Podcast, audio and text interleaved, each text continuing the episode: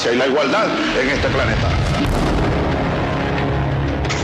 Boa tarde, ouvintes. Apresentando o programa de longe, né? Então nós estamos, os membros da mesa não estão à mesa, né? estão no WhatsApp aqui, nós, e por causa do número né, de, de possibilidade de ligações dentro do WhatsApp, nós estamos fazendo um revezamento de membros, né?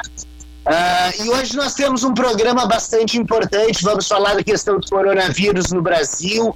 Já chegamos ao terceiro lugar no mundo em número de infectados. Né?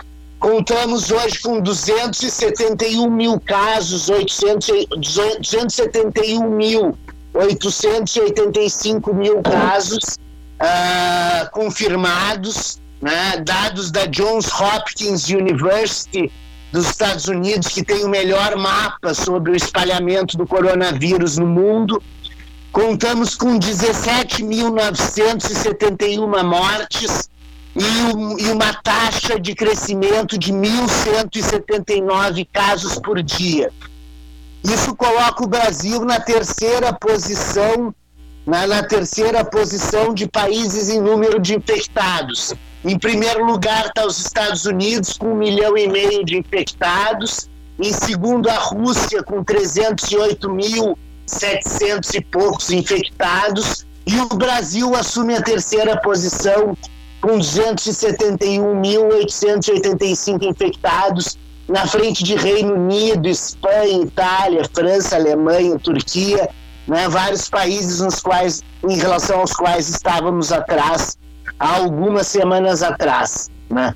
Já são um total de 324 mil mortos e 63 324.063 mortos no mundo.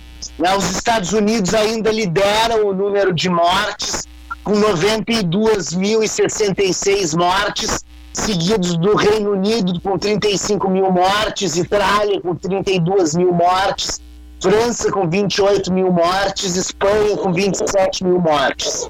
Né?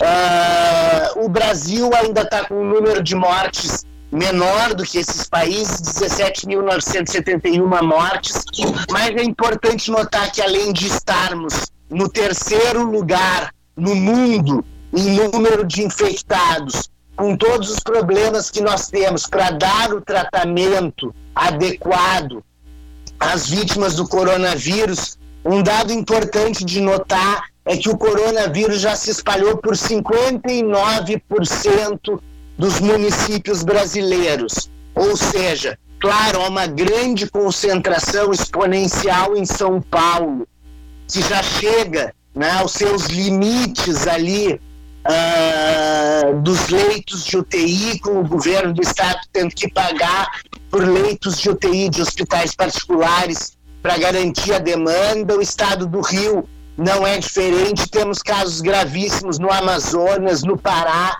em estados do Nordeste como a Bahia, que amplificou o número de casos também. Né? Então é uma doença que tem se difundido pelo mundo, se difundido pelo Brasil de forma muito forte. Eu queria apresentar agora os dois interlocutores que estão na linha para eles se apresentem ao público, né? E já já comentem alguma coisa sobre essa nossa pauta, né? Que vai tratar em primeiro lugar do Brasil, da questão uh, do Covid no Brasil, dos vários imbróglios do governo federal queda de ministros, ministro interino da saúde passando novo protocolo sobre o uso da hidroxicloroquina desde o início do tratamento, uma medicação que, segundo a Sociedade Brasileira de Virologia, não tem comprovação científica alguma de que dê certo, de que te auxilie no tratamento. Ela era usada em alguns países, né? Que é um remédio anti-malária de uh, os chineses, cientistas chineses descobriram que em altas dosagens ele, ele estancaria a disseminação do vírus.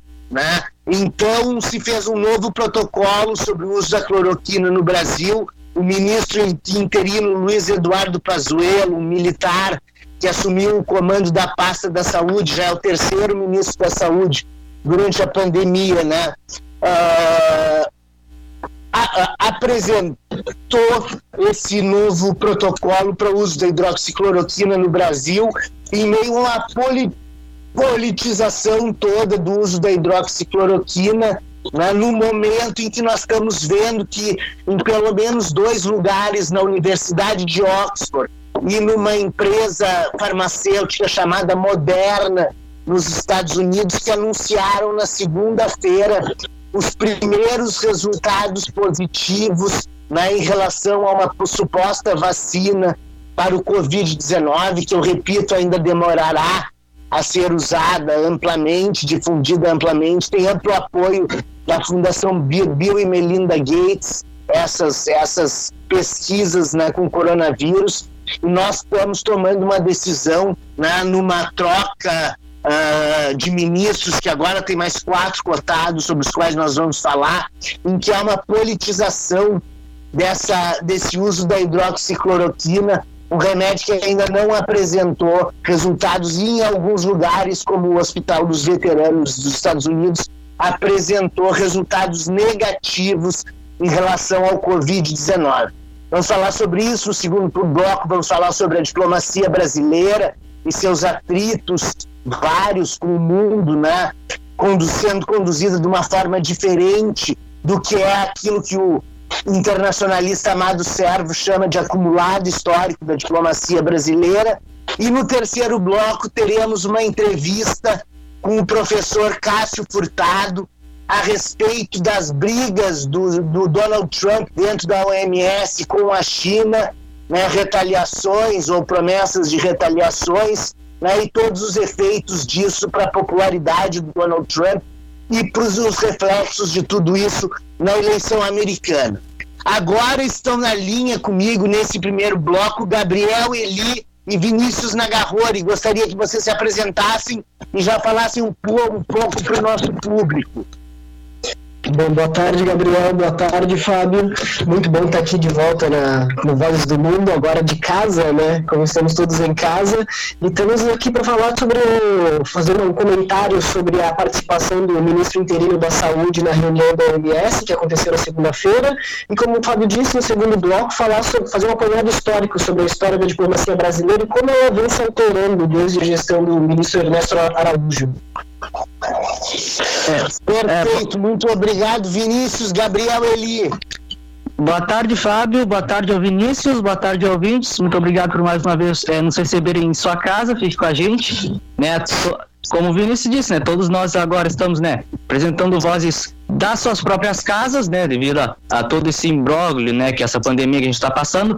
E um comentário que eu queria tecer é que Uh, sobre o protocolo que foi lançado pelo ministro, pelo ministro interino da Saúde, o general Pazuello, Pazuello, é que nos Estados Unidos, o próprio Donald, o presidente Donald Trump, ele diz que usa a, a que está que está usando a, a cloroquina em seu tratamento contra a, a sociedade de, de, de saúde né, norte-americana. Né? Isso é uma coisa importante porque parece haver uma politização assim da, da hidroxicloroquina e o Donald Trump dizer isso de forma aberta, né, como disse numa entrevista, né, ele induz muita gente a ir buscar esse tratamento. Né? E ao tempo do ministro Mandetta, no Brasil, o protocolo previa o uso da hidroxicloroquina com azitromicina que é algo que está nesse novo protocolo emitido pelo Ministério da Saúde, a pedido do presidente Bolsonaro, que insiste muito no poder curativo né, dessa hidroxicloroquina que tantos testes já, já foram feitos e que não comprovam essa eficiência, repito, né, hoje eu ouvi o presidente da Sociedade Brasileira de Infectologia dizendo que não há qualquer prova né, de, que, de que a hidroxicloroquina uh, tem algum efeito uh, efetivo no tratamento do Covid, na medida em que ela é um antimalarial que, usado em grandes doses, pode conter a disseminação do vírus. Mas essa contenção da disseminação do vírus, em função das altas doses da hidroxicloroquina que tem que ser administrada junto com outros medicamentos, ela pode causar vários efeitos adversos, trombolíticos, arritmias cardíacas, né? uma série de efeitos negativos que podem levar, inclusive, a óbito as pessoas. E essa é uma questão importante de nós discutirmos aqui, que é o seguinte: quando o governo vai lá e dá um sinal para a população, uma população apavorada com o coronavírus, né? E que, como mostra, como mostra o mundo, né? Os países que melhor estão lidando, estão lidando dos testes foram aplicados.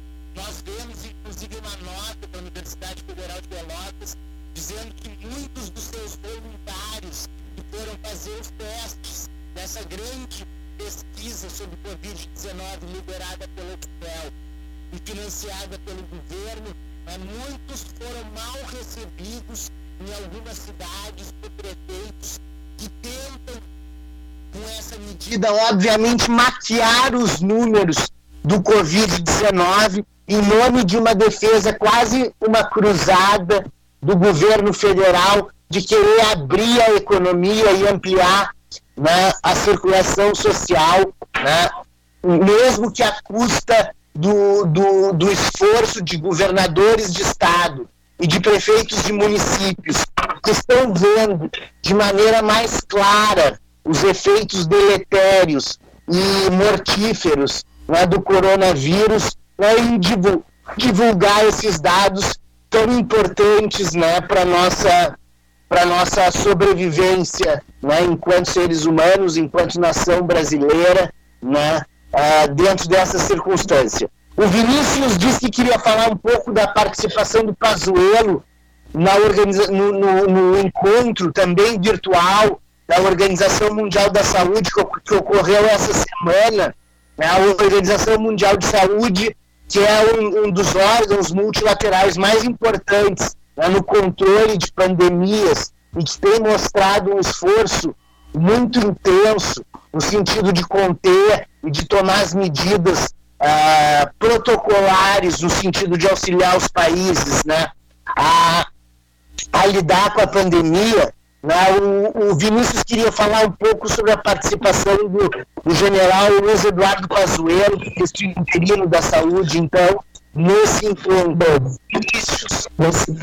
Esse, encontro ocorreu na segunda-feira, foi pela tarde, é o encontro da Assembleia Geral da OMS, da Organização Mundial da Saúde, e que estavam presentes nessa conferência, por videoconferência online, né, cerca de 190 membros. E daí a participação general Pazuello foi bem curta, teve cerca de 3 minutos ali, ele se expressou em inglês muito bom, por ser uma, uma conferência internacional, né, multilateral, com vários países, e daí no discurso dele, nesse breve discurso, ele colocou três pontos centrais, centrais para informar, né, informar a Assembleia. O primeiro é que o governo federal está atuando na, no sentido da cooperação com os governos estaduais para fornecer fundos ao combate da pandemia, só que ele acabou deixando de lado o detalhe de que tá, toda essa questão da pandemia está trazendo uma instabilidade política muito grande para o país. O presidente tem uma divergência muito grande com os governadores na questão do, da liberação do uso da cloroquina e também das medidas de isolamento social, que as medidas estão divergindo entre os governos estaduais e o governo federal. E o segundo ponto que o ministro interior colocou no discurso dele foi dizer que o Brasil está pronto para apoiar e participar das iniciativas internacionais de combate à pandemia, como, por exemplo, é, a decisão que eles iam tomar essa própria reunião. Só que a gente, a outra coisa que a gente vê também é a divergência, porque o ministro diz isso no, nessa reunião da, da OMS, ao mesmo tempo que o Bolsonaro está contrariando todas as recomendações da, da OMS sobre isolamento social, sobre a, sobre a cloroquina e também é, o terceiro ponto que ele colocou no, no discurso foi que o Ministério da Saúde do Brasil está atualizando os seus protocolos de combate à pandemia. E foi exatamente o estava falando sobre a medida do decreto que foi editado hoje sobre o uso da cloroquina só que no discurso ele soube, disse essa frase que os, os protocolos estão sendo ajustados com base em evidências científicas fecha aspas não deu nenhum detalhe adicional. Ele omitiu esse, esse fato que foi editado pela, pela quarta-feira de manhã, que o, processo, o processo de, de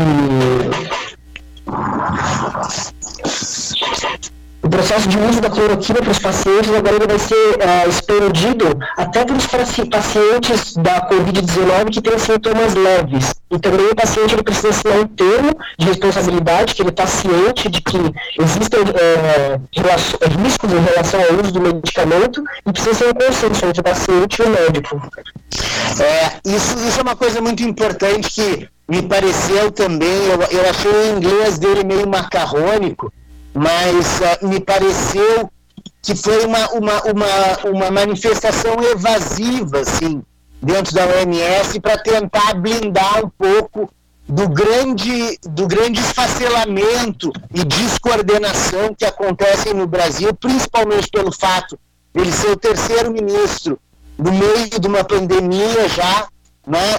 Uh, com certeza. Falando de uma cooperação internacional maior, né, dentro de uma reunião da OMS que foi muito marcada por brigas. Né.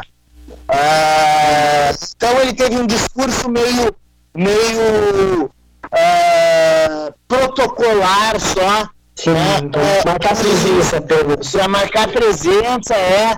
Só que dentro de uma, de uma conferência da OMS, que gerou muitos problemas. Por quê? Porque dentro dessa conferência da OMS há uma briga muito forte do Donald Trump, do Donald Trump e do seu governo. Mike Pompeo, secretário de Estado americano, já levantou esses dias a possibilidade de, de estabelecer sanções e de cortar títulos da dívida pública dos, o pagamento de títulos da dívida pública dos quais a China é detentora, em nome de uma acusação dos Estados Unidos de que a responsabilidade pela pandemia e pela geração do vírus foi da China. Né? Isso levou até com que o Donald Trump, que já suspendeu o pagamento anual que os Estados Unidos davam à OMS de 400 milhões de dólares, ele, ele, ele também prometeu, né, ameaçou se desligar definitivamente, os Estados Unidos se desligarem definitivamente da Organização Mundial de Saúde se não houvesse uma, uma auditoria clara dentro da OMS, tentando, uh, inclu uh, né, inclusive, atribuir à China a culpa por essa pandemia. Então, nós vemos uma grande politização dentro sobre o Covid-19, dentro de uma organização multilateral que deveria ser né, um bastião para a luta contra a pandemia, né, e vemos essas brigas né, em que o, o, o Trump é, né, corta os 400 milhões de dólares que ele dava anualmente à, à OMS, ameaça sair permanentemente da OMS, ao passo que o Xi Jinping, em resposta, prometeu uma ajuda de 2 bilhões de dólares para a OMS para continuar fundamentando, financiando e articulando, to, desculpa, todos esses estudos acerca do combate do coronavírus no mundo. Gabriel, é, é, Vinícius, vai lá o Xi Jinping, nessa mesma reunião, ele também já rebateu dizendo de que ele concorda com que, com que haja uma investigação, uma apuração sobre essa questão do coronavírus e que não tem medo disso, mas que primeiro que a pandemia seja combatida, né, para que nós não se torne uma, uma arma política, como você mesmo disse sobre a politização dessa questão da pandemia. Exatamente, porque senão dentro de uma organização que tem como propósito exatamente erradicar pandemias, trabalhar multilateralmente, incentivar a ciência coletivamente para buscar soluções para esse drama que aflige a humanidade, né? nós temos visto ali o, o contínuo embate entre chineses e americanos dentro dessa perspectiva que nós falamos até no programa passado, de que há um, um, um deslocamento do eixo do mercado, da produção real, uh, um descolamento do mercado financeiro de tudo isso indo para o Sudeste Asiático, né? e dentro dessa briga uh, né, apavora ver como líderes mundiais usam dessa politização como uma forma né, de se beneficiar. No caso do Trump, né, me parece que atribuir uma culpa à China, de atribuir né, a, a, a origem do vírus à China e assim, e assim possibilitar né, mais uma vez a figura do inimigo externo uh, ajudaria-o a tentar recuperar a, a legitimidade, a popularidade que ele vem perdendo dentro dos Estados Unidos exatamente em função do coronavírus. Uma outra é, sim. sim, fale, fale. Não, eu só estava concordando contigo, Fábio, para não, não ficar esse silêncio que a, que a gente acabou é, é, presenciando aqui no, na, na Claro, perfeito, na perfeito. Né? Uma outra questão né, que nós vimos, além desse protocolo, hoje teve duas notícias logo de manhã cedo, né? Esse protocolo novo sobre o uso da hidroxicloroquina, ele aconteceu mais ou menos na mesma hora em que, sim, que teve um encontro entre a Regina Duarte e o presidente Bolsonaro. Ah, e aí é importante a gente falar um pouco sobre a questão uh, da cultura no Ministério do Brasil, que desde que o, o Bolsonaro assumiu, né, extinguiu o Ministério da Cultura e criou a Secretaria Especial de Cultura, que já foi ocupada por vários, várias pessoas. O, primeiro deles foi o Henrique Pires, que até é aqui de Pelotas, que é uma pessoa que tem experiência na área de cultura e que deixou a Secretaria de Cultura né, uh, sob uh, a, a, acusação né, de que estava havendo censura dentro do Ministério, então, Secretaria Especial de Cultura em relação a conteúdos, principalmente conteúdos LGBT. Depois entrou o Alvim, se não me engano é Roberto ou Ricardo Alvim, que foi outro secretário especial de cultura, que foi aquele que ficou uh, conhecido por um discurso que fez a moda Goebbels, uh, clamando por uma cultura nacional forte, com traços claramente nazifascistas, né? usando inclusive a ópera de fundo, a ópera do Wagner, né? que era uma das preferidas do Hitler, uh, usando uh, brasões do Brasil monárquico. Né? Depois tivemos a Regina Duarte, né, que teve uh, há pouco tempo atrás uma manifestação muito triste né, na, numa entrevista em que ela gritava para frente Brasil, um hino né, que foi hino da seleção brasileira nos anos 70, bem durante o período mais duro do regime militar, no período do Médici, né? E agora temos como indicação de provável ministro da Saúde um ex-ator da Malhação, né, o Mário Secretário da Cultura. É, para secretário de Cultura, desculpa, para secretário de Cultura, o Mário Frias, que é um ex-ator da Malhação da Globo, um ator que é cria da Rede Globo, né, e que me parece que fica toda essa montagem atrás de um objetivo, né, que está muito hum. claro, e quando nós falarmos da diplomacia brasileira e do Ernesto Araújo, isso ainda fica mais claro, que é de uma guerra cultural que aconteceu dentro da Secretaria Especial de Cultura, depois da extinção do Ministério da Cultura, uma guerra cultural muito baseada uh, no ideário do Olavo de Carvalho, de que a cultura brasileira estaria impregnada por valores da esquerda, assim como a educação, como nós vemos com o ministro Weintraub reiteradas vezes né, falando sobre isso, principalmente quando ele fala sobre o professor Roberto Paulo Freire, né, nós vemos essa, essa característica de guerra cultural contra um legado, né, uma, interme, uma entremeação da esquerda nas atitudes culturais uh, do Brasil e nas políticas públicas para a cultura no Brasil.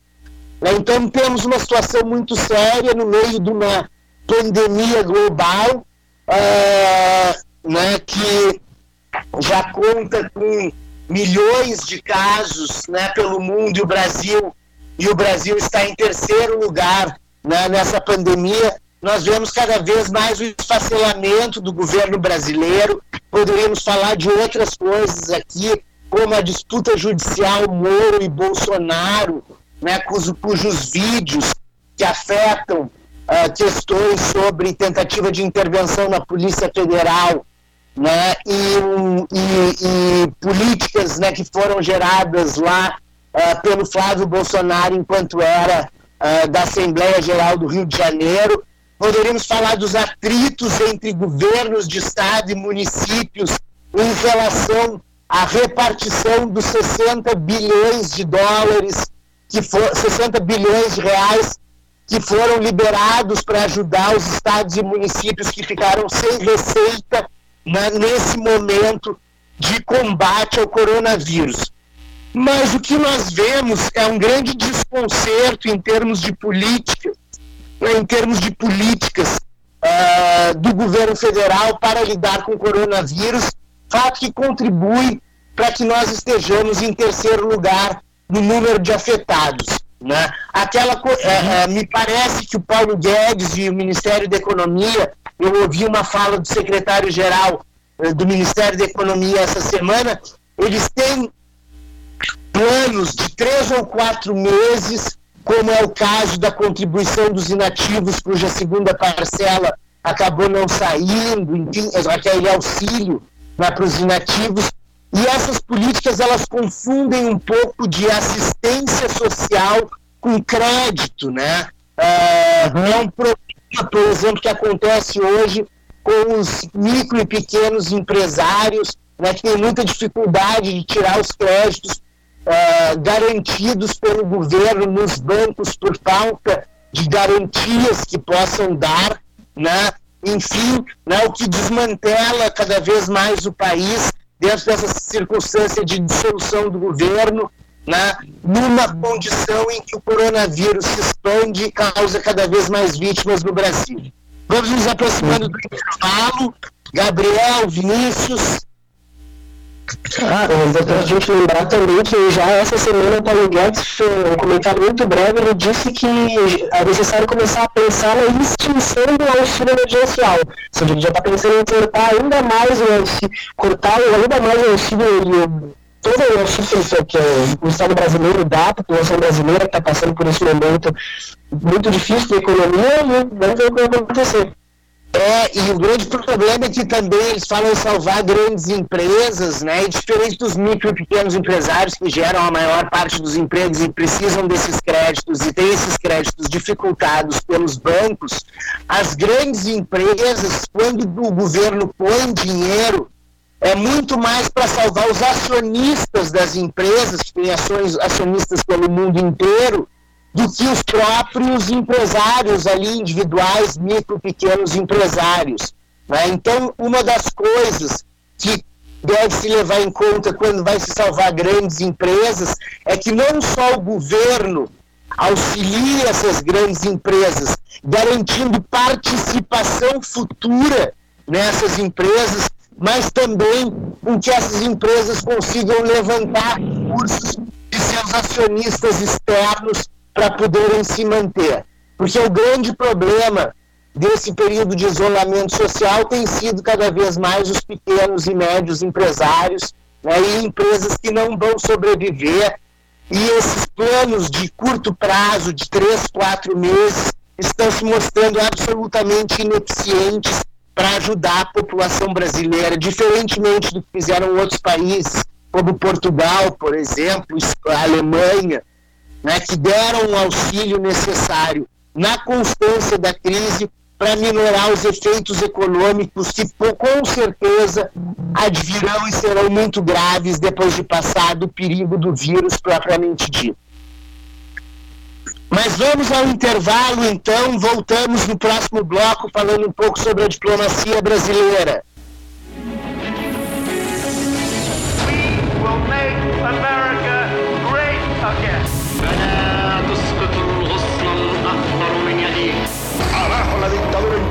Vivan los pueblos y la democracia y la igualdad en este planeta.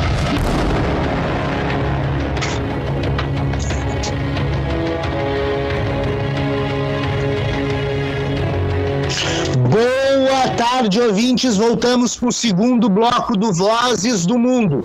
O programa que é um projeto de extensão vinculado ao curso de, ao, ao, à Universidade Federal de Pelotas. Eu sou o professor Fábio Duval, professor do curso de Relações Internacionais e de Direito Internacional da UFPEL, coordenador desse projeto e apresentador desse programa. Temos agora aqui uma nova mesa para falar sobre o tema do segundo bloco, que é a diplomacia brasileira sobre a família Bolsonaro e sob a chancelaria do Ernesto Araújo. Temos na mesa agora Vinícius Nagarrori, Pedro Martins e na operação da parafernália eletrônica, não tinha falado, o nosso glorioso Juliano Lima. Vai lá, Pedro. Boa tarde, professor. Boa tarde, Vinícius. Boa tarde, Juliano. Boa tarde aos nossos ouvintes. É sempre um prazer estar participando aqui e principalmente de um tema que tem sido tão defenestrado pela, pelo governo Bolsonaro, que é a nossa diplomacia, né? É um tema tão importante. Não sei, ainda estão me ouvindo? Então, uh, é um tema tão importante né, pela colocação do Brasil, no, a inserção internacional do Brasil, né, uh, as possibilidades que a diplomacia nos lança em termos de desenvolvimento, as capacidades de desenvolver ciência, tecnologia, através do próprio multilateralismo, e a gente vê o Ernesto Araújo Uh, indo contra todo o histórico né, da diplomacia, toda a linha mestra da diplomacia que a gente vinha seguindo. Eu não sei se o professor quer que eu cite o, o apanhado histórico da diplomacia que a gente acabou coletando para falar aqui para o ouvinte e explicando um pouco. Pode, pode sim. Uh, bom, a gente tem uh, dez características né, que compõem a nossa linha mestra assim, da diplomacia. O é acumulado histórico da diplomacia brasileira, segundo o professor Amado Servo, né, um grande internacionalista brasileiro, no livro Inserção Internacional ele fala né, de uma, uma série de características que o Pedro vai levantar sobre como a nossa diplomacia, desde lá do seu fundador, né, o Alexandre de Guzmão, ah, foi negociador do Tratado de Madrid em 1750, passando pelo, pelo Barão do Rio Branco, Visconde do Rio Branco, Duarte da Ponte Ribeiro, né, vários, vários diplomatas importantes que mantinham uma tradição brasileira que vai pelo menos até o Celso Amorim ali de maneira muito intensa, né? Não obstante a gente conte às vezes com a diplomacia presidencial, né? Nós, tem, nós temos essa linha mestra. Mas vai lá, Pedro. Uh, então, uh, primeiro que eles que o, que o professor Amado Servo cita é a autodeterminação e a solução pacífica de controvérsias. E a questão de não intervenção em questões em outros estados, em outros territórios. E a, e a questão da preservação da soberania dos países, né? É, essa é a principal, a principal questão que a gente vê um pouco se atrapalhar, se um, ter uma ruptura do próprio Ernesto Araújo do Bolsonaro se manifestando com uma intervenção norte-americana na Venezuela. Né? Exatamente. Então, que já rompe com o outro princípio da cordialidade oficial no trato com os vizinhos. Exato, e juntando a isso, a gente pega o caso aquele da tentativa de interferência do Bolsonaro na eleição argentina do Fernandes, né? Sim, e a própria última divulgação do próprio coronavírus, que comentaram com o, com o presidente Bolsonaro, mas a Argentina é um exemplo, olha como eles estão fazendo com os lockdowns. E, mas a Argentina está fazendo socialismo. Essa redução, tanto do socialismo como da Argentina, um parceiro estratégico para nós, vizinhos, porque parceiros, alianças mudam de acordo com a conjuntura política. Agora, seus vizinhos são sempre os mesmos. Isso é importante claro. Então, uh, outra, outra. Eu vou seguir as características aqui e a gente vai, pode ir vai. comentando. O juridicismo, que eh, tende muito a questão de, honrar os seus compromissos internacionais, seus contratos internacionais, seus tratados internacionais. Um, e se apoiar nas instituições multilaterais, né? Claro, a ação externa cooperativa e não, e não confrontacionista, porque é justamente daquela opinião que o Amado Servo coloca de que é através da cooperação que a gente pode chegar num desenvolvimento benéfico a ambos os lados da cooperação, né? Mútuo a ambos os lados. E, e, a própria parceria estratégica, que para mim é o que Bolsonaro e esse governo mais falham, é a questão de se relacionar e se doar para negociações internacionais que tenham como consequências uh, um, um, um, aporte de substâncias uh, à expansão do comércio exterior, de investimentos diretos da ciência, da tecnologia, coisa que a gente vê nessa subserviência com os Estados Unidos, a gente não consegue ver esse, essa reciprocidade. Entende? A gente está vendo muito mais o Brasil ceder em termos dos Estados Unidos simplesmente receber talvez o, o Bolsonaro e o Trump falar que o Bolsonaro é amigo dele. É, eu, eu agregaria a essa a ação externa cooperativa e não confrontacionista os vários problemas que nós temos tido em relação à diplomacia brasileira, não só pelos próprios diplomatas, mas pelos filhos do presidente, pelo próprio presidente né, e por alguns ministros, né, que é uma, uma hostilização da China, principalmente no momento em que nós dependemos tanto da China, que é quem provê grande parte dos equipamentos de proteção individual e dos respiradores para nós podermos lidar, né, para o mundo poder lidar, já que a produção está lá, né, com o, os efeitos humanos do coronavírus. Né? Então, nós já vimos o Eduardo Bolsonaro dizer que era o vírus chinês, imitando o discurso do Donald Trump e mostrando essa subserviência, né, que é muito, muito ao contrário do outro princípio que o, que o amado servo levanta, que é o realismo e o pragmatismo das relações brasileiras. Nós temos que ser pragmáticos nesse momento, né?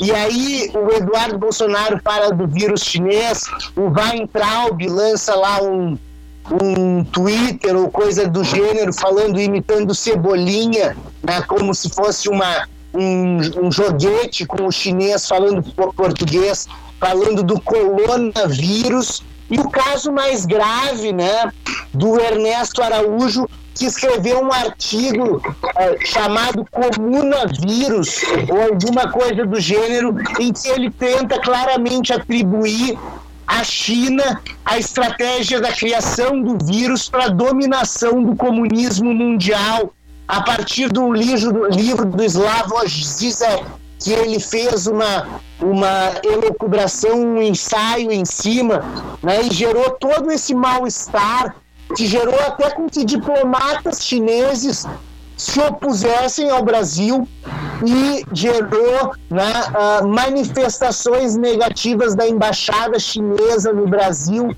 em relação ao Brasil. Né? Sem falar no caso do, do, da acreditação de diplomatas, que no meio da pandemia o Ernesto Araújo chama todos os diplomatas do mundo em Brasília, né, que representavam os outros países lá, para uma reunião uh, presencial no Ministério das Relações Exteriores ou no Ministério do Planalto, não me engano, para credenciar, acreditar os novos embaixadores no Brasil, coisa que foi amplamente rechaçada e ninguém foi.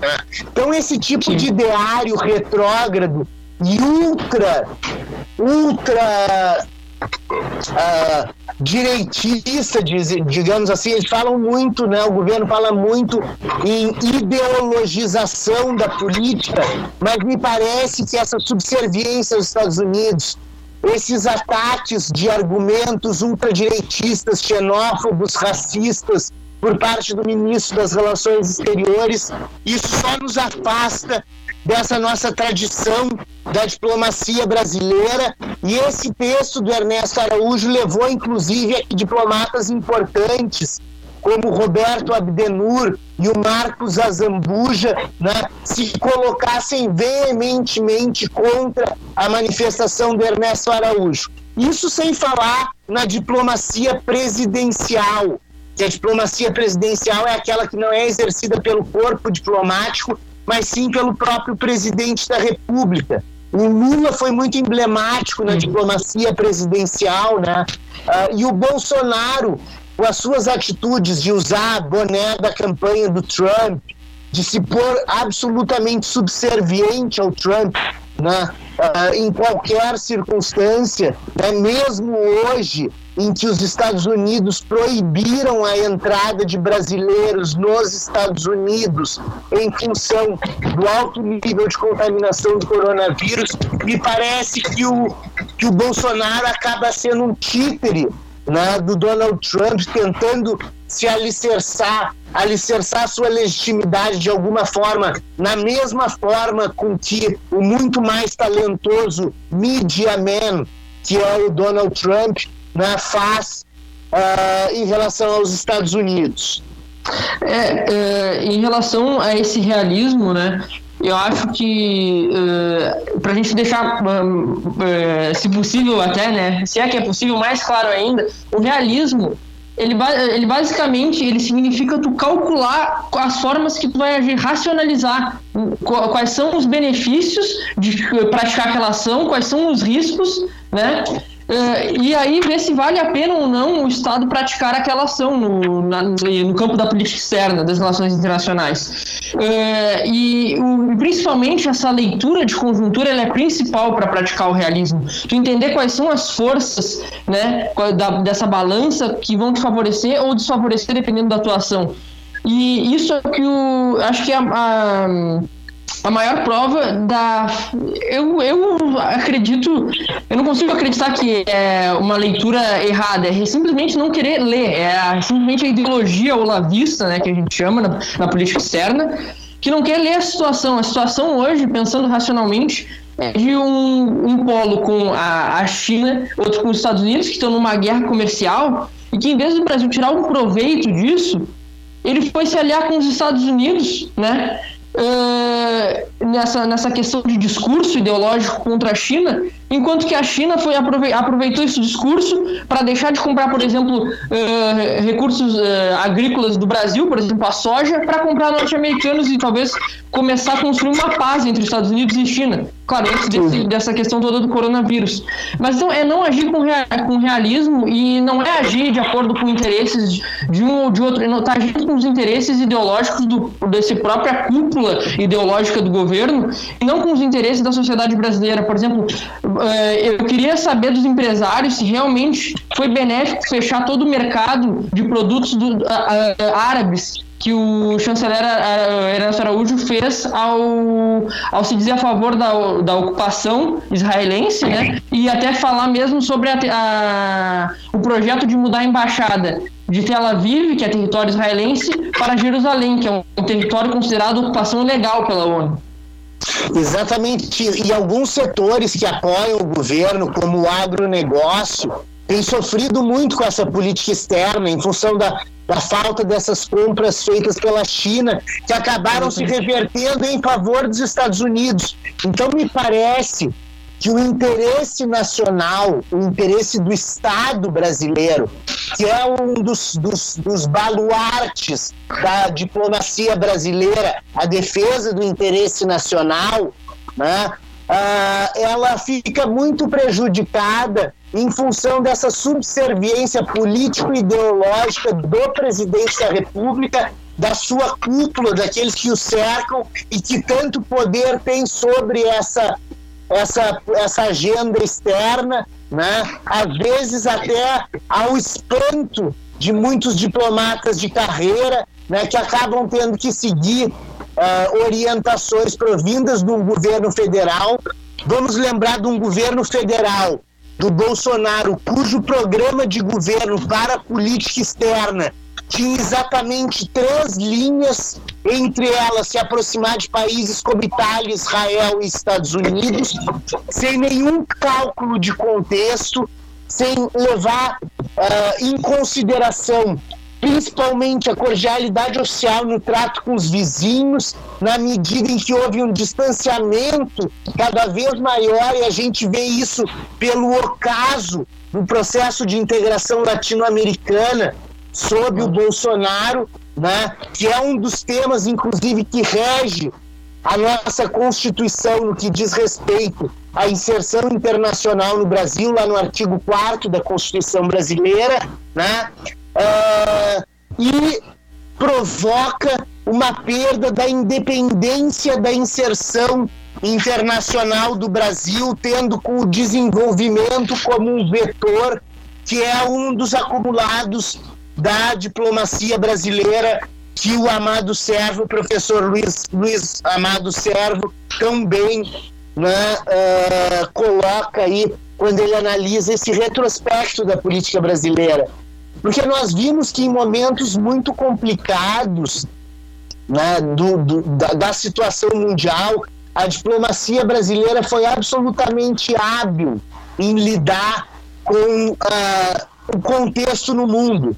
Um dos exemplos é o Barão do Rio Branco, que além de ter feito uma excelente transição das relações do Brasil, que tinham como ênfase a Inglaterra, para os Estados Unidos na virada do século XX, quando os Estados Unidos despontava como potência, ou todo o trabalho que vem lá de Alexandre de Guzmão, passando por Duarte da Ponte Ribeiro, pelo Visconde do Rio Branco, que era o pai do Barão do Rio Branco, e finalmente chegando ao Barão, ao Barão do Rio Branco, que foi a definição de todas as nossas fronteiras brasileiras, a definição clara das, das fronteiras brasileiras, o Brasil que não tem problemas de fronteira indefinidas com nenhum dos seus vizinhos, né? Tudo isso era alimentado em cima de um sentimento de interesse nacional e não interesse de governo que é o que me parece né, que acaba acontecendo né, durante o governo Bolsonaro. Né? É, ah, eu. Vale. Pode falar. Não, eu ia até citar um outro exemplo que é justamente contra o próprio comunismo que eles chamam, né? Que é esse terror todo para o governo Bolsonaro. Durante o próprio go do governo da ditadura militar aqui no Brasil, a gente teve uh, expoentes da diplomacia brasileira no comando do, do, Ministério das Relações Internacionais, né? Das Relações Exteriores. O, o Azeredo da Silveira que foi responsável por conduzir a, o discurso brasileiro no sentido da uh, favorável à independência de Moçambique, Angola, né, que eram, paí eram países que eram, eram países que tiveram uma revolução uh, com um partido até socialista, né? Mas é, é justamente nessa parte de discernir a ideologia ou a, o governo que aquele estado tem e a, os benefícios que ele pode trazer o relacionamento com aqueles estados. É, né? Esse período que tu. Vai lá, Pedro. Uh, não, só queria continuar. O Azeredo da Silveira foi responsável, depois o, Sara, o Saraiva Guerreiro foi responsável por uh, ir contra a atitude de Israel de tornar Jerusalém sua capital, porque era um território ocupado. Então, só queria Esse... dar esses dois exemplos esse período do Azeredo da Silveira é muito emblemático, né, foi durante o governo Geisel, que foi chamada, foi, deram uma alcunha para esse período que era de pragmatismo responsável. Ou seja, uh, mesmo durante a guerra Irã-Iraque, né? Uh, os Estados Unidos, o Brasil mantinha, mantinha relações, não obstante fosse de certa forma aliado aos Estados Unidos, mantinha relações muito prósperas com os países árabes. Né? Inclusive, durante a guerra Irã-Iraque, nós vemos no Iraque, né? Uh, nas fitas de época, uh, grande número de Passats, aquele carro, né? Passat antigo que tinha no Brasil, é, que eram fabricados no Brasil e vendidos para lá. A Indel, fábrica de armas brasileira, vendia armas para países árabes, enfim, né? toda uma, uma linha de buscar pragmaticamente a questão da, das independências dos, das ex-colônias portuguesas, não obstante houvesse uma aproximação do Brasil com Portugal de Salazar, né? em nome das, da, da, dos, do pragmatismo de, de se formar o que viria a ser a Organização dos Países de Língua Portuguesa, das ex-colônias portuguesas, né? o Geisel foi lá e apoiou né, as independências uh, das ex-colônias portuguesas, né, ali nos anos 70, né, cuja última foi o Timor-Leste. Né, vamos falar de Angola, Moçambique, Cabo Verde, enfim, todas as ex-colônias portuguesas. Então, nós temos na história da diplomacia brasileira né, um acumulado histórico, uma, uma seriedade e uma respeitabilidade externa que sempre foram muito grandes. Né? E a gente vê durante esse governo, durante a diplomacia presidencial, a diplomacia filial, a diplomacia ministerial ou a própria diplomacia uh, propriamente dita, né, conduzida pelo Ernesto Araújo, nós vemos uma ideologização estúpida, né, uhum. seguindo os ditames do grande gendarme mundial, né, mas sem levar em consideração o interesse nacional, sem levar em consideração as melhores opções para o Brasil, o que nos coloca aqui né, nessa situação de um país em crise, um país descoordenado no sentido de lidar com a crise,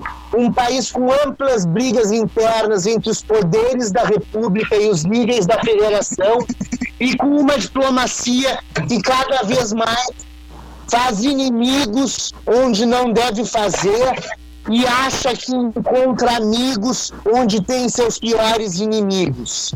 É. É, é, realmente. E eu, só para completar, eu não sei se o Vinícius quer falar alguma coisa, porque eu acabei monopolizando aqui um. Quer... sem problemas.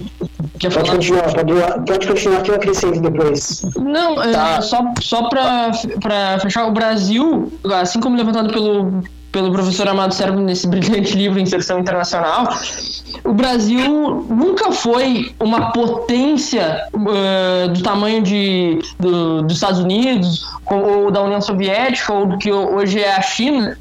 Então a importância do Brasil astuciosamente e habilmente se colocar dentro das organizações internacionais para atingir os seus objetivos através da cooperação, né? É muito mais através da negociação do que propriamente do seu poder militar, etc o próprio poder econômico, que agora, nos anos 2000, a gente viu uma ascendência, né? Mas, enfim, é justamente usando essas organizações multilaterais que o Brasil alcançou os seus objetivos, ou tentou alcançar. No momento que a gente eh, descredita elas, eu não sei quais rumos pretende tomar esse o próprio chanceler, o próprio governo brasileiro de atingir os seus objetivos, se é que almeja atingir seus objetivos, ou se é uma coisa que a gente até conversou aqui, é uma diplomacia talvez personalista do próprio presidente, dos interesses pessoais do presidente.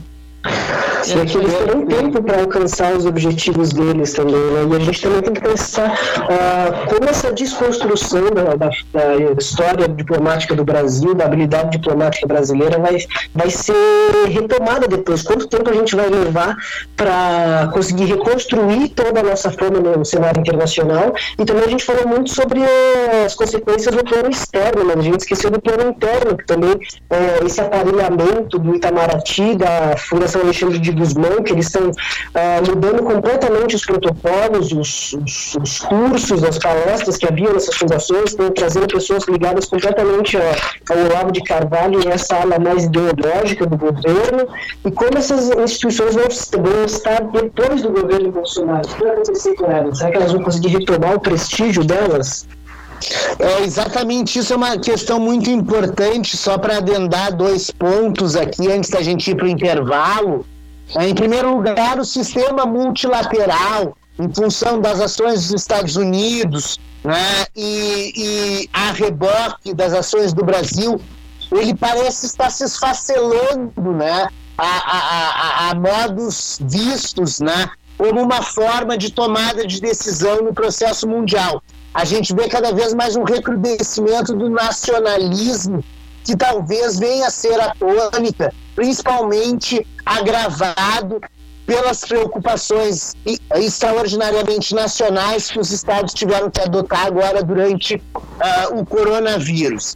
E outra coisa, falando sobre o que o Vinícius falou, né, como recuperar, né, como recuperar essa, essa, essa nossa fama e principalmente como não deixar esse grupo de poder uh, inspirado pelo Olavo de Carvalho e pelas suas ideias estriônicas tomar conta da Fundação Alexandre de Gusmão, porque a Fundação Alexandre de Gusmão, que leva o nome da, do patrono da diplomacia brasileira, é uma fundação ligada ao Ministério das Relações Exteriores, que tem como objetivo difundir valores, palestras, livros, pensamentos, etc., a respeito da diplomacia brasileira.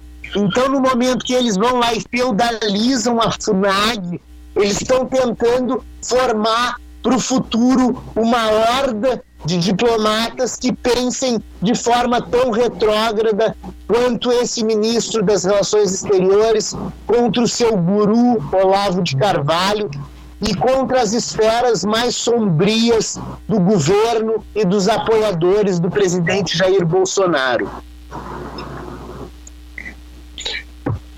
Vamos para o intervalo? Eu vou, só vou me despedir aqui então. Ah, obrigado à audiência, obrigado também, professor e Vinícius, por esse debate agradabilíssimo, assim, embora triste, né? Mas é necessário, né? Um, um, abraço a todos aí, uma boa semana e semana que vem eu tô de volta. vou seguir acompanhando aqui a entrevista com o professor Cássio.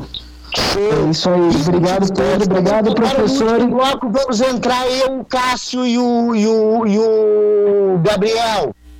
Obrigado, professor. Obrigado, ouvintes. Pedro, até a próxima. Até semana que vem.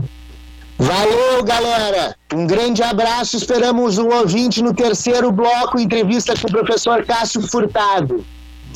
We will make America great again. Abajo la dictadura imperial y que vivan los pueblos y la democracia y la igualdad en este planeta.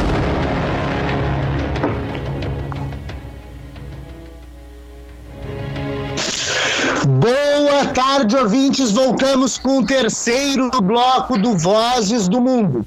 Um, um programa que é um projeto de extensão vinculado à Universidade Federal de Pelotas. Eu sou o professor Fábio Duval, apresentador desse programa, coordenador desse projeto. E nesse terceiro bloco, né, nós teremos uma entrevista especial com o professor Cássio Furtado, meu amigo Cássio Furtado, é apresentador também do, do programa Atualidade em Debate, no qual eu participo seguidamente. Ele é o nosso convidado assíduo também aqui. E temos na, na, na mesa virtual aqui também o aluno Gabriel Eli, que vai participar dessa entrevista uh, junto com o professor Cássio Furtado.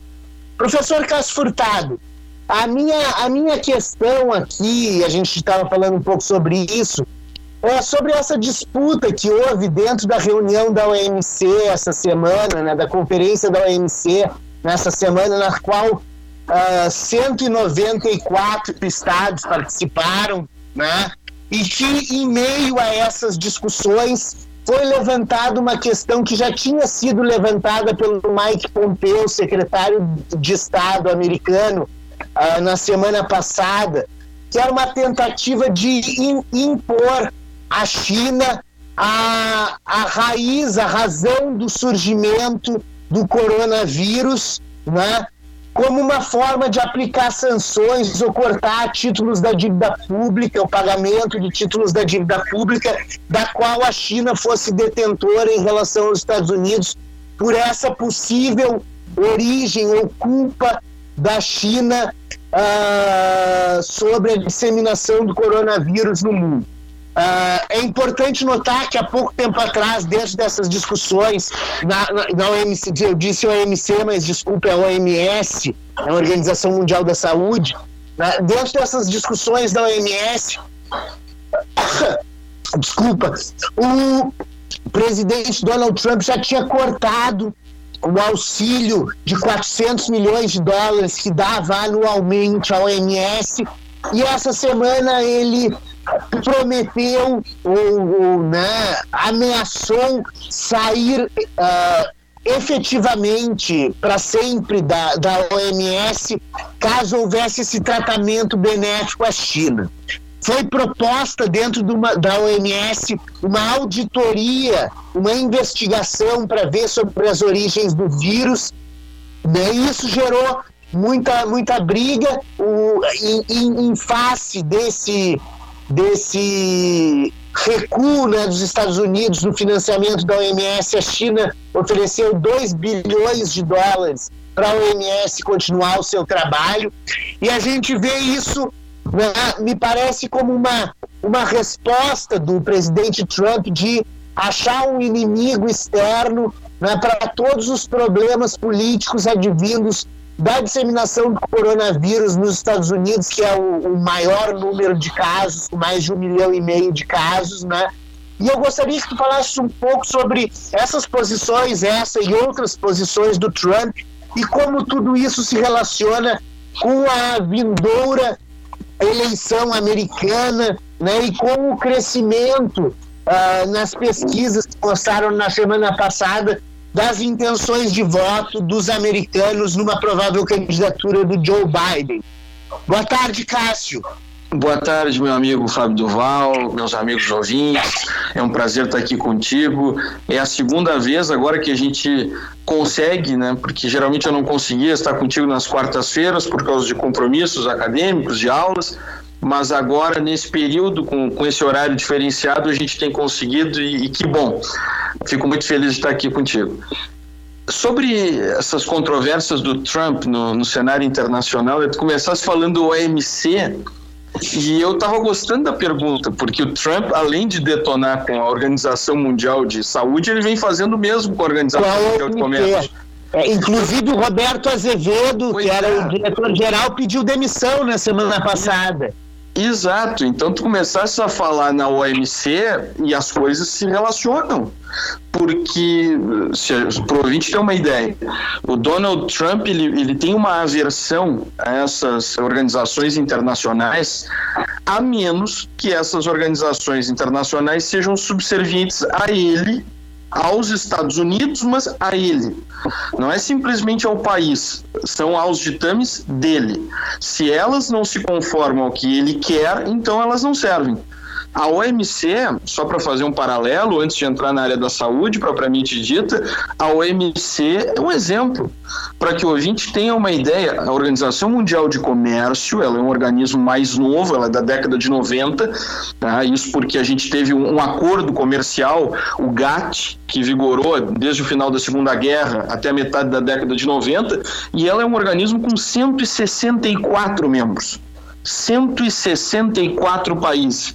Ela praticamente não funciona desde o final do ano passado. Sabe por quê? Porque o Donald Trump decidiu vetar, decidiu impedir a renovação do mandato dos juízes do órgão de apelação, ou seja, do, do, órgão de solução de controvérsias da OMC. Ou seja, a OMC não funciona. Porque justamente ela tem um diferencial fantástico que é de tentar solucionar, dirimir os problemas problemas entre os países no âmbito comercial.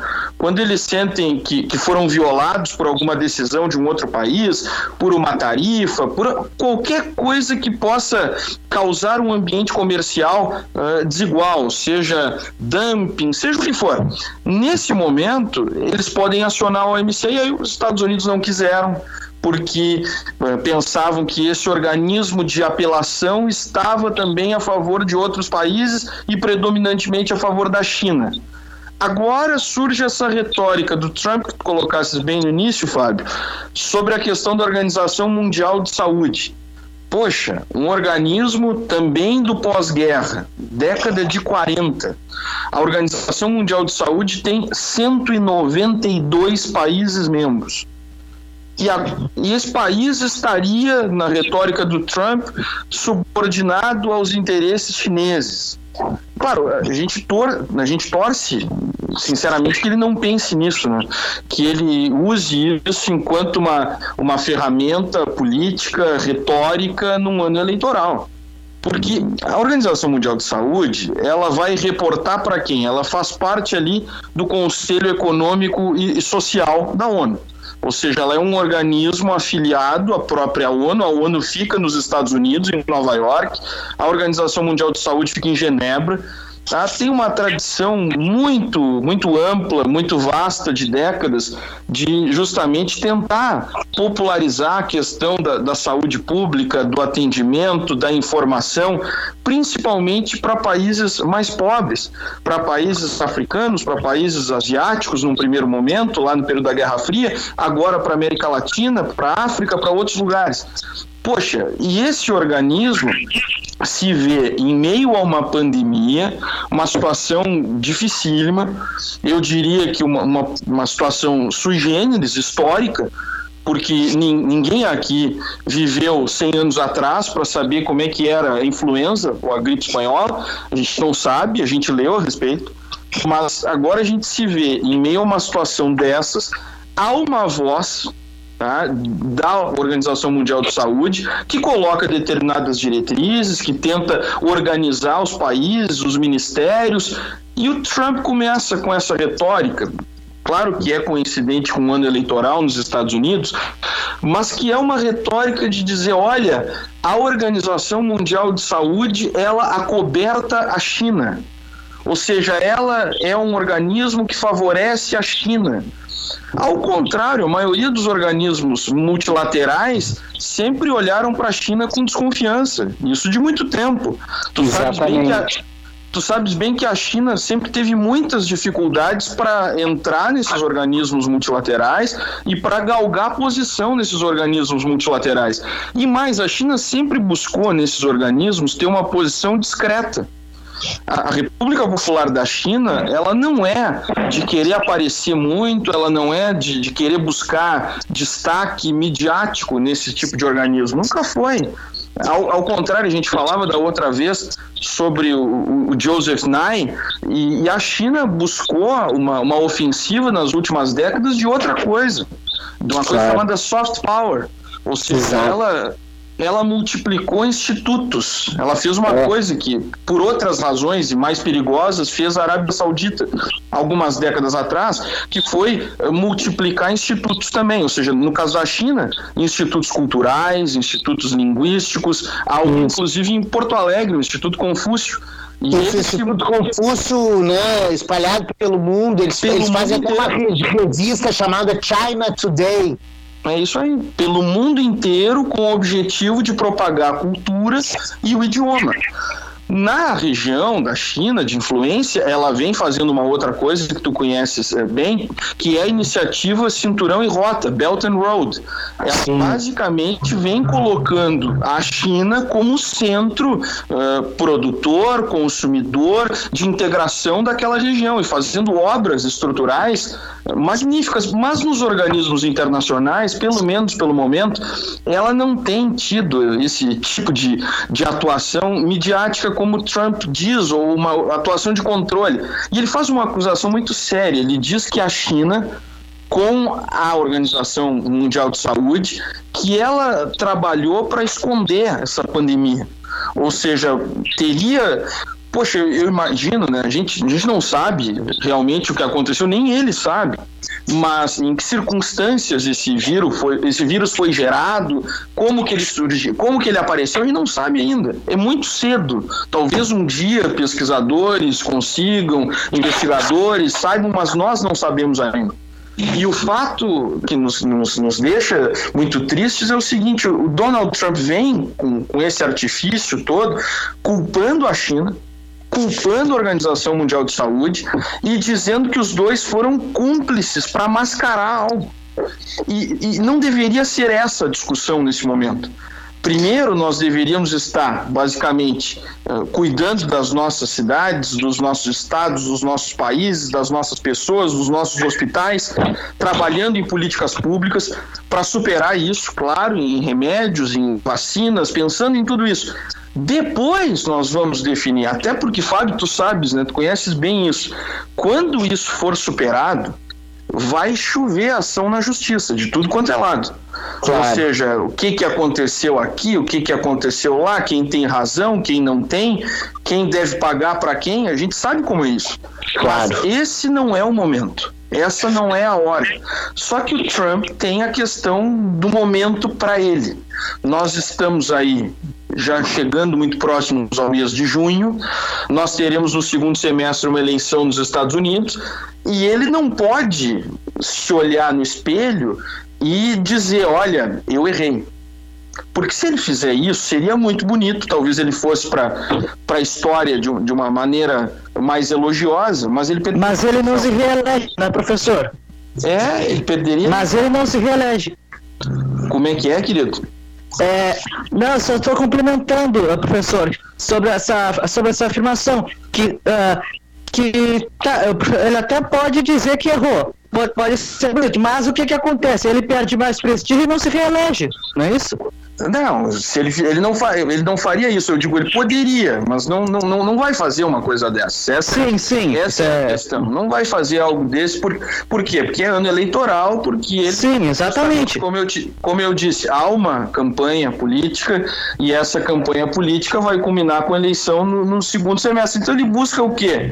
aquilo que é histórico nos Estados Unidos. Ele busca uma distração, ele busca um inimigo externo, ele ah, busca. Sim alguém para jogar a responsabilidade. E isso é comum, ou seja, se a gente pegar lá, pegando exemplos históricos aí, Fábio e Gabriel, ou seja, a gente pode pegar desde os Estados Unidos querendo, querendo entrar nas, nas guerras mundiais e não dando os reais motivos para o ingresso nessas guerras, se a gente pegar lá uh, desde a a Segunda Guerra Mundial se, se tem o evento de Pearl Harbor, ou seja, o bombardeio sim, uma, sim. Base, uma base naval dos Estados Unidos no Pacífico, que foi o que culminou com a entrada dos Estados Unidos numa guerra que eles queriam entrar, na qual eles precisavam proteger parceiros, proteger aliados, porque eles tinham investido muito dinheiro no fornecimento de matérias-primas e de produtos manufaturados para esses aliados. Uhum depois, se a gente quiser pegar exemplos mais recentes, já da, da era uh, de, de Bush, da era de Clinton, o Fábio deve se lembrar, o Gabriel é mais novo, então não, não, não vai é. se lembrar desse momento, talvez tenha lido.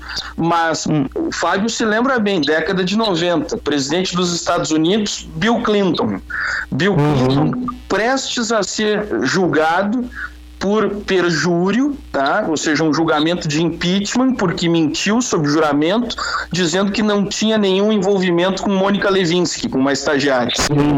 E esse processo prestes a começar, e o Bill Clinton e o governo dos Estados Unidos começam a bombardear o Sudão dizendo que estavam procurando, na época que a gente não conhecia bem o Al-Qaeda, dizendo que eles estavam justamente bombardeando o Sudão atrás do Osama Bin Laden. O ano era 1998.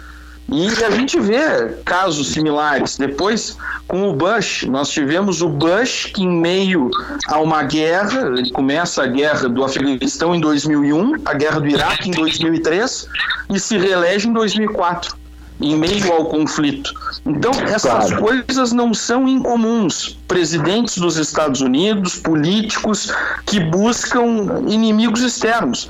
Se a gente pegar também na história, a gente vai se lembrar lá em 1982, a Margaret Thatcher no Reino Unido com índices de aprovação terríveis por causa das reformas econômicas que ela estava fazendo, neoliberais, e que estavam custando muitos empregos, e o Leopoldo Galtieri manda a Argentina invadir as Malvinas ou as Falklands, tá? e ela consegue ali claro. galvanizar o apoio do Reino Unido inteiro na questão nacionalista e se reelege.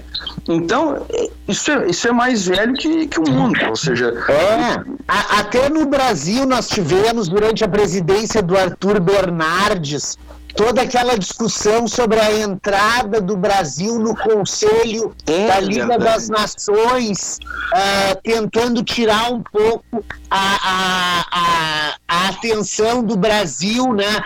Para os casos que estavam acontecendo muito fortes aqui, como a Coluna Prestes, como o movimento tenentista, como a Semana de Arte Moderna, né? É sempre achar um inimigo externo. Que até naquele filme do daquele americano que fez, fez o Fahrenheit 9/11, agora do Moore. Michael Moore. Michael Moore. Ele fala, né, que inclusive na formação dos Estados Unidos houve até a luta contra o inimigo externo, que era o indígena, o pele vermelha, né? Perfeito.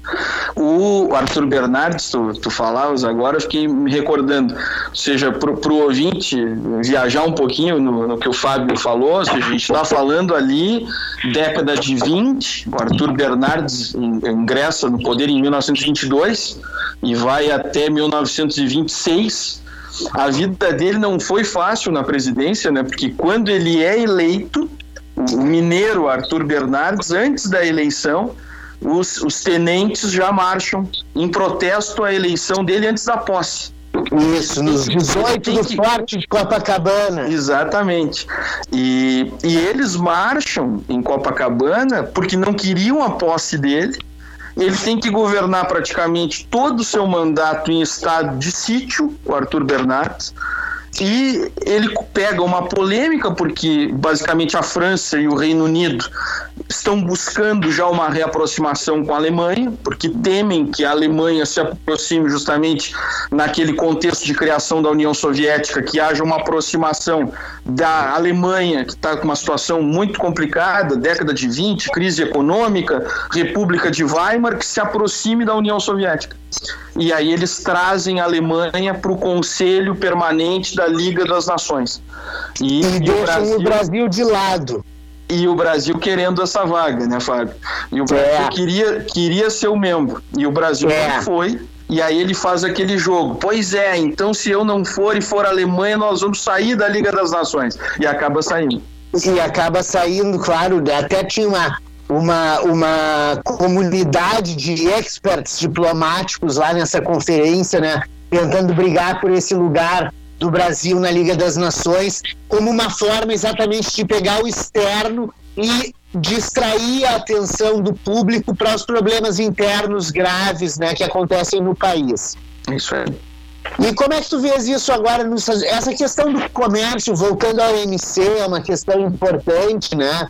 A OMC teria um papel muito, muito oportuno hoje, né? porque o Roberto Azevedo, inclusive, falou que um terço do comércio mundial vai ter se encolhido durante a Covid, né?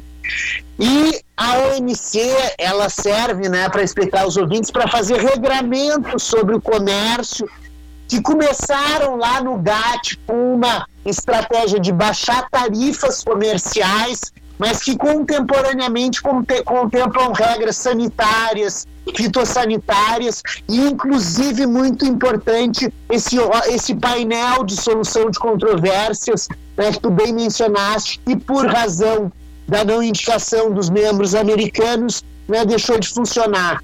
Isso no momento em que nós temos temos tido muitas práticas desleais no comércio internacional em função do recrudescimento das preocupações nacionais em tratar os seus por causa do coronavírus.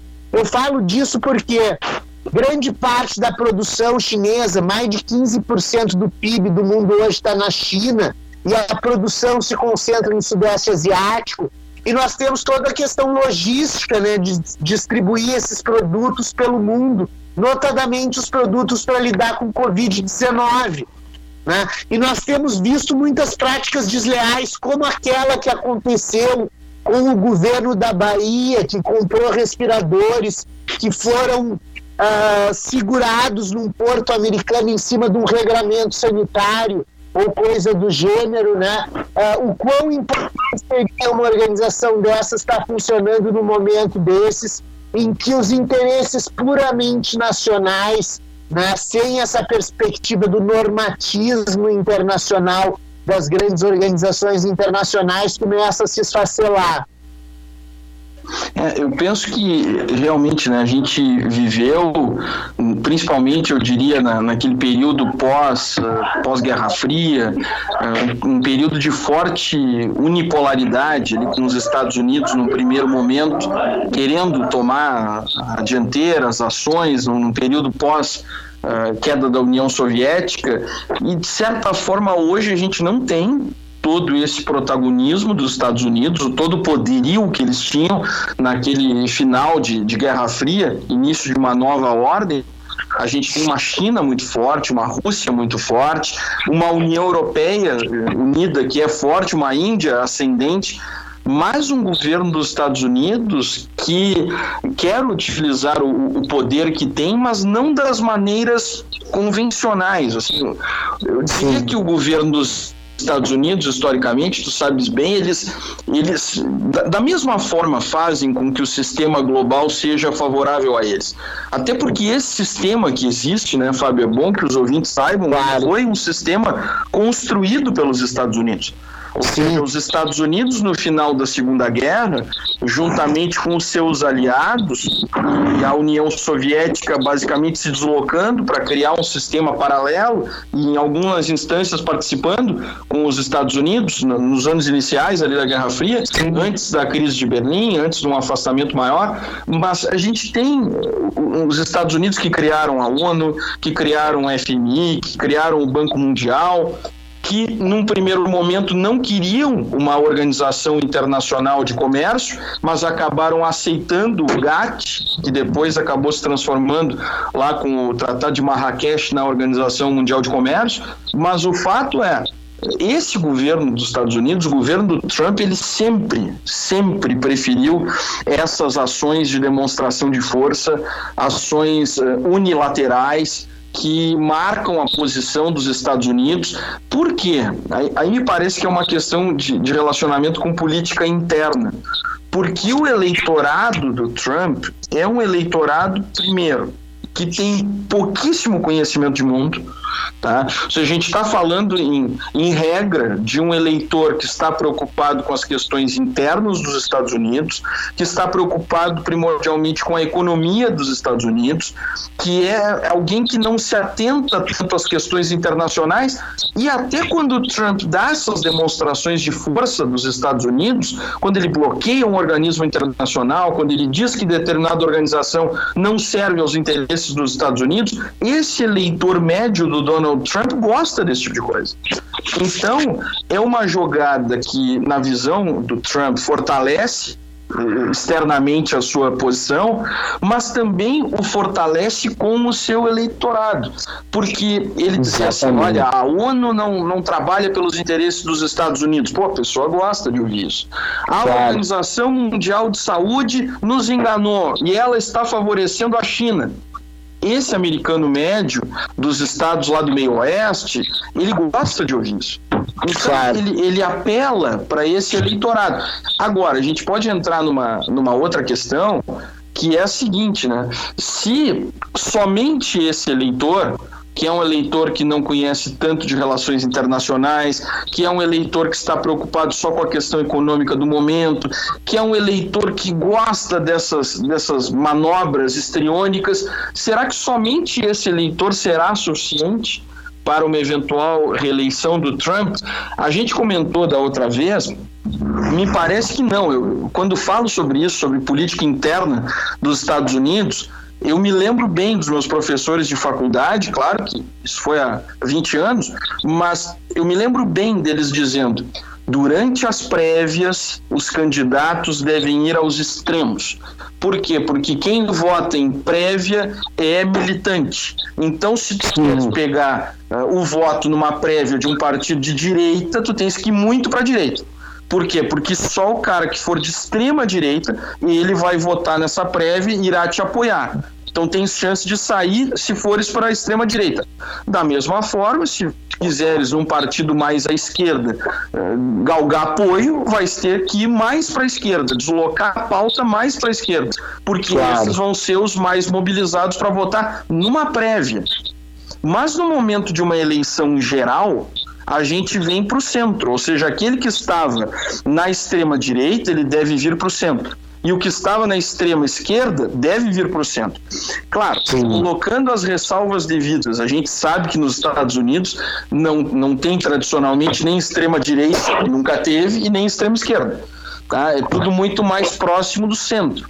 Mas o fato é, Fábio, que a gente, a gente sempre imagina que para ganhar uma eleição se pegam esses eleitores do centro. Esses indecisos que não são radicais, nem de um lado e nem de outro, que não têm posições muitas vezes tão firmes sobre os assuntos. Então, será que o Donald Trump está calculando bem? Tá? E, e esse mesmo debate se aplica mundo afora Por quê? Porque Claro. reafirmando a base, a base tem o quê? 30%. Só que numa eleição, ou seja, essa base de 30% não será suficiente. Lá nos Estados Unidos, em geral, se usa a seguinte matemática: se diz que os democratas têm 40%, os republicanos têm 40% e mais ou menos 20% são independentes. Ou seja, eles vão de acordo com o momento. Então, não sei, não sei como eles irão. O Biden, eu eu te disse da última vez e repito, é um candidato fraco. Se fosse Sim. um candidato melhor que o Biden, eu te diria com certeza, o Trump irá perder essa eleição. Sim. Só que a gente tem um Trump que está muito abalado por essa resposta terrível, catastrófica dos Estados Unidos à pandemia, mas por outro lado tem um, um candidato ruim, fraco. Sim, Não, sim. não me refiro à, à idade dele, nem nada disso. A idade de alguém não quer dizer nada, mas o Biden, ele é um típico personagem que está bancando na proximidade com o Barack Obama. Sim, Nem sempre dá certo. sim, Tu sabes claro, bem que transferência de, de votos é uma coisa que depende do momento. claro. A gente teve aqui no Brasil, os números, tu vais lembrar melhor que, melhor que eu. O Lula tinha um índice de popularidade em um determinado momento aqui no Brasil de 80%. E quando ele indicou a Dilma Rousseff, a Dilma Rousseff não chegou a 55%. Sim, Então, exato, é essa. Os votos não se transferem todos. Então, Sim. essa, essa jogada da proximidade com o, o Barack Obama ela é perigosa. E estão surgindo denúncias e denúncias contra o Joe Biden. Antigas. O Biden tem mais de 70 anos, então estão surgindo denúncias da década de 80, da década de Sim. 90, de que ele tinha eh, relações impróprias, que tratava de maneira imprópria as funcionárias mulheres do Congresso Nacional. Ele foi Sim. senador por décadas. Então tu sabes bem, né, Fábio? Se uma dessas Claro. denúncias se comprova em meio à campanha, acabou a campanha dele. Claro, e principalmente no âmbito de campanhas em que as fake news e a disseminação de notícias né, corre solta e dá um pouco da tônica do que são as eleições. Eu gostaria de te agradecer muito, Cássio Furtado, foi muito, muito elucidativa a tua fala. Gostaria de agradecer o Gabriel também, o Juliano Lima pela operação da parafernália eletrônica e me despeço do, do ouvinte da- do, do Vozes do Mundo, convidando para a próxima quarta-feira, das 14 às 15h30, mandando um grande abraço para todos e o meu paz e bem. Cássio, foi um grande prazer falar contigo. Um grande abraço. Ativo Amu, todas as terças Valeu. das 20 às 21 horas na Rádio Com 104.5 FM. Conheça, viva e apoie o movimento underground. Rádio Com 104.5 FM. Um novo jeito de ouvir rádio e de pensar o mundo, agora em formato de podcasts. Encontre o canal em diversas plataformas, como Spotify, Apple Podcasts e Google Podcasts. Cultura e informação além das ondas livres da Rádio Com 104.5 FM. A Associação de Apoio a Pessoas com Câncer, a APECAM, continua com o compromisso de amparar seus usuários. Não deixe de realizar a sua doação e pense nas pessoas que estão em tratamento do câncer. Elas são do grupo de risco ao coronavírus e não podem deixar de acreditar na vida. Mais de 19 mil pessoas recebem, de forma gratuita, apoio psicológico e assistencial e hospedagem provisória. Não nos abandone. A APECAM precisa de você. Eduardo Leite continua atacando os trabalhadores da educação em plena pandemia. Desconta os dias de greve já recuperados, reduz salários e taxa aposentados. O Estado também coloca em risco a vida de milhões, anunciando a volta às aulas em junho, no início do inverno. Queremos justiça para a educação e respeito à vida de todos os gaúchos. A hora é de salvar vidas e não de retirar direitos. CPE Sindicato. A força da escola pública em nossas mãos.